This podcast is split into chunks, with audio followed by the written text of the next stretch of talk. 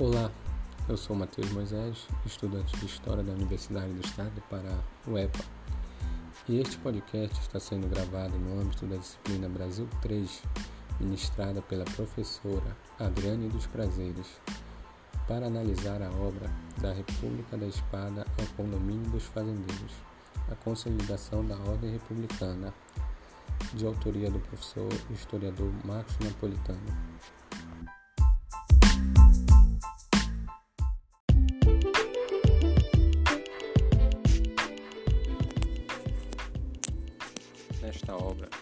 Historiador Marcos Napolitano narra os primeiros momentos da nossa história republicana, do golpe militar liderado pelo Marechal Deodoro da Fonseca em 1889 ao fim do Estado Novo de Getúlio Vargas em 1945. A historiografia oficial do nascimento da República diz que foi um processo tranquilo e pacífico, tendo o exército como único protagonista e o povo apenas como mero espectador porém quadro revelado pela historiografia mais atual é bem outro, sendo este processo marcado por disputas políticas de diferentes grupos e correntes republicanas.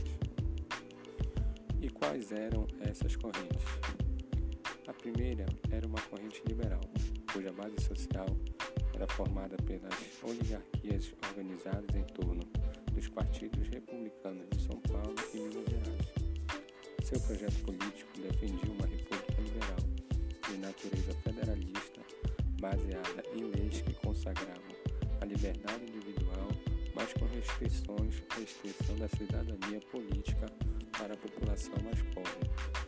A base do seu poder político era a propriedade rural e a economia agroexportadora, sobretudo do café. A segunda corrente é a positivista grupo forte entre o exército, a classe média e as elites civis de alguns estados, como o Rio Grande do Sul. Seu projeto, ao contrário dos liberais, era construir um governo centralizado que estimulasse a modernização econômica, a alfabetização das classes populares e determinadas reformas sociais. Sobre os problemas sociais existentes, os positivistas tinham uma visão autoritária esperavam construir uma ditadura republicana, cujas ações deveriam ser idealmente inspiradas pelo conhecimento científico e técnico. A terceira corrente era a dos radicais republicanos, também conhecidos como jacobinos. Sua base social era os setores médios das grandes cidades, pequenos funcionários públicos e trabalhadores qualificados eles defendiam reformas sociais que distribuíssem a renda e incluíssem as massas na vida política nacional. Prosseguindo, podemos dividir a Primeira República em três grandes períodos. O primeiro período seria da consolidação da ordem republicana, que vai de 1889 a 1899. O segundo período seria a institucionalização da política liberal oligárquica, que durou de 1899 a 1922. E o terceiro período seria da crise da hegemonia liberal oligárquica, de 1922 a 1930. Nos agitados anos iniciais da República, as três principais correntes experimentaram alianças e dissidências entre si. Ora, positivistas e liberais se aproximaram controlar o interesse daqueles que defendiam uma participação popular mais ampla na vida política, ora positivistas e jacobinos se uniram nas críticas às oligarquias liberais, que eram contrárias às reformas sociais mais profundas. Outro fato importante é que em junho de 1890 foram convocadas eleições para a Assembleia Constituinte, que em poucos meses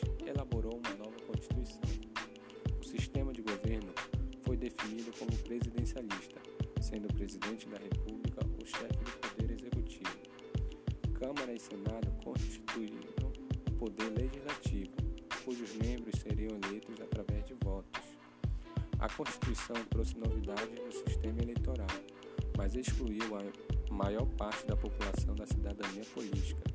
Definiu-se que o voto seria direto, mas continuaria a descoberto ou seja, não seria secreto. Deodoro da Fonseca, eleito presidente constitucional pelo Congresso em fevereiro de 1891, não chegou ao final de seu mandato. Os conflitos com seu próprio ministério, suas ligações com monarquistas e a grave crise econômica minaram sua precária liderança entre as elites republicanas e sua popularidade entre as classes populares. O velho marechal, bem que se tentou manter no poder, mandando fechar o Congresso que lhe opunha, mas o próprio exército não garantia mais apoio ao líder do golpe de 1889. Cada vez mais, as principais lideranças militares apoiavam seu vice-presidente, o Marechal Floriano Peixoto, apelidado depois de Marechal de Ferro. Isolado no poder, Deodoro renunciou em, mil, em 23 de novembro de 1891 e seu vice assumiu. A sombra do velho regime monárquico parecia colocar em risco a jovem República Brasileira.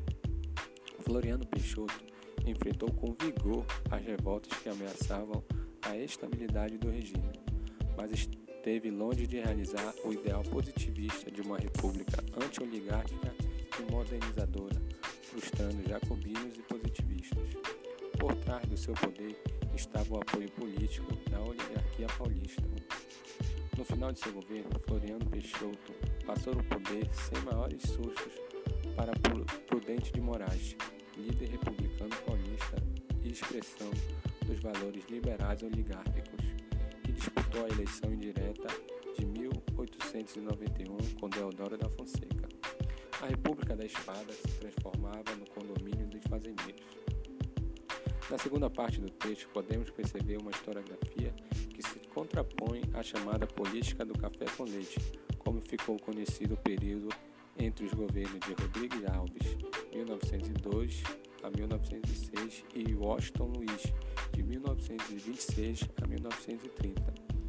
Esses estudos ganharam força com a história política, história social e a história cultural.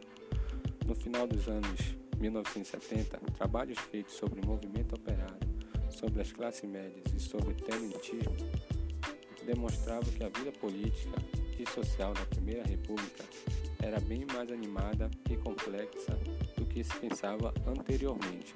Atores políticos que iam além do condomínio dos fazendeiros, embora não controlassem as instituições mais importantes, não estavam passivos como mero observadores bestializados do teatro das oligarquias. Observar esses atores é, portanto, fundamental para compreender a crise da Primeira República nos anos de 1920. Assim afirma o professor Marcos Napolitano. Esse aqui é o nosso podcast. Muito obrigado pela atenção